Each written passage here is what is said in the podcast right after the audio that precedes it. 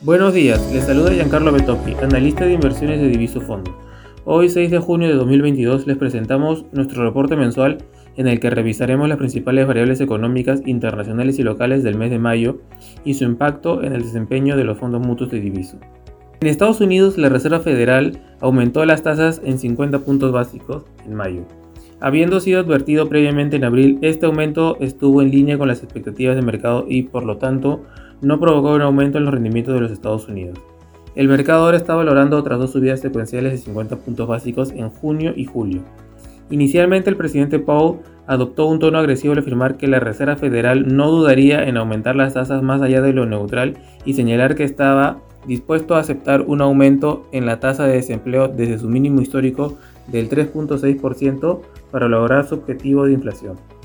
La inflación general estuvo por encima de las expectativas, pero cayó marginalmente a 8.3% en comparación al año pasado. A lo largo del mes aumentaron los riesgos para el crecimiento y a medida que finalizaba el mes, los mensajes del comité se volvieron más mixtos, lo que introdujo volatilidad en el mercado hacia finales de mes. En China se continuó lidiando con la variante Omicron. Shanghái pasó la mayor parte de mayo encerrada y aunque a medida que avanzaba el mes se produjo cierta reapertura, las autoridades anunciaron que recién se llevará a cabo una reapertura general gradual durante junio. Fuera de Shanghái, los brotes obligaron a Beijing y Tianjin a endurecer las restricciones. El crecimiento del crédito chino se desaceleró durante mayo debido a que los bancos, preocupados por el empeoramiento de la situación económica, redujeron la emisión de préstamos. En respuesta, el Banco Popular de China los presionó para que aumentaran la emisión de préstamos y recortaron una tasa de referencia clave en 15 puntos básicos para respaldar los precios de la vivienda. Sin embargo, para los países occidentales, la buena noticia fue que las exportaciones chinas sorprendieron al alza con un 3.9% en comparación al año pasado. En Europa, la guerra en Ucrania continuó sin señales de resolución. Si bien ha habido llamados a una solución diplomática, las líneas rojas actuales establecidas por ambas partes parecen incompatibles. Europa decidió embargar el petróleo transportado por mar ruso, lo que aumenta el riesgo de que Rusia tome represalias, reduciendo aún más el suministro de gas a Europa. Los precios del gas para los contratos de futuro se mantuvieron estables en niveles elevados. Los mercados laborales continuaron endureciéndose.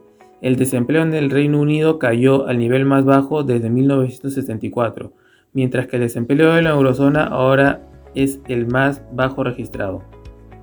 Esto apoyó una aceleración en el crecimiento de los salarios en ambas economías, pero con una inflación muy alta. Los salarios reales se mantuvieron negativos.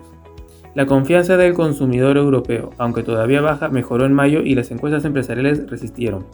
Esto debería dar al Banco Central Europeo más confianza para subir los tipos de interés ante una inflación del 8.1%. La presidenta Lagarde aclaró la posición del banco indicando que era probable una primera subida de tasa de interés en julio, junto con el fin de las compras de activos a principios del tercer trimestre de 2022.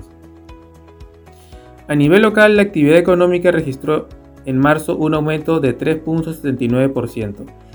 Esta actividad económica durante los últimos 12 meses presentó un aumento del 13.19%. Los sectores que registraron mayor crecimiento en el mes de marzo han sido el sector alojamiento y restaurantes 0.90 puntos porcentuales, transporte y almacenamiento 0.63, comercio 0.63, otros servicios 0.60 y manufactura 0.25 puntos porcentuales.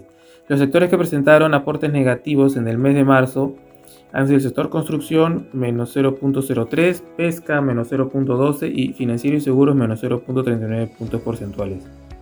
El BCR en su reunión del mes de mayo acordó elevar su tasa de referencia a 5% y continuar con una postura expansiva mientras persistan los efectos negativos de la pandemia y los recientes conflictos nacionales e internacionales sobre la inflación y sus determinantes.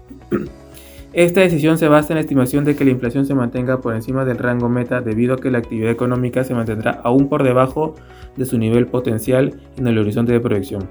La inflación interanual ha pasado de 6.82% en marzo a 7.96% en abril.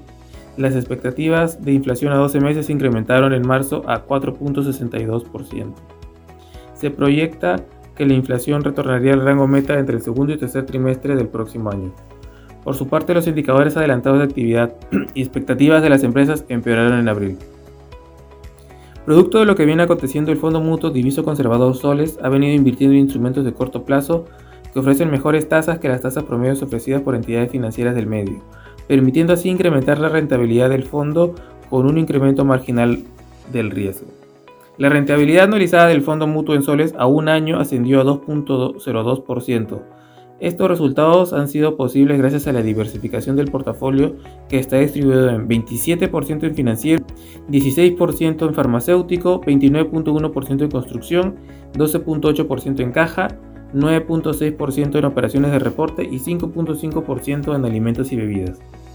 Finalmente, para las personas interesadas en invertir en el fondo, este es de bajo riesgo, la suscripción mínima es de solo 500 soles y las inversiones realizadas por el fondo mutuo son exclusivamente en instrumentos de deuda. La, la clasificación de riesgo es de grado de inversión AA con perspectiva estable. En lo que respecta al Fondo Mutuo Diviso Conservador Dólares, este se ha venido adecuando a la coyuntura de los mercados internacionales, adoptando una estrategia más conservadora y de corto plazo, apostando por sectores más defensivos como financieros principalmente, manteniendo el portafolio con una duración de entre 0.5 y 1 año aumentando nuestra participación en instrumentos de corto plazo, operaciones de reporte y manteniendo la participación en bonos a fin de verse beneficiado de los masivos programas de estímulo monetario y fiscal emprendidos por los distintos bancos centrales y gobiernos a nivel global. La rentabilidad anualizada del fondo mutuo en dólares a un año ascendió 2.4% y estos resultados han sido posibles gracias a la diversificación del portafolio que está distribuido en 26% en sector financiero, 8% en farmacéutico, 2% en seguros, 49% en caja y 15% en operaciones de reporte. Finalmente, para las personas interesadas en invertir en el fondo, este es de bajo riesgo, la suscripción mínima es de solo 500 dólares, las inversiones realizadas por el fondo son exclusivamente en instrumentos de deuda y la clasificación de riesgo es de grado de inversión AA con perspectiva estable. Este ha sido el reporte mensual. Síganos en nuestras redes para mayor información porque con Diviso las altas finanzas dejaron de ser para pocos.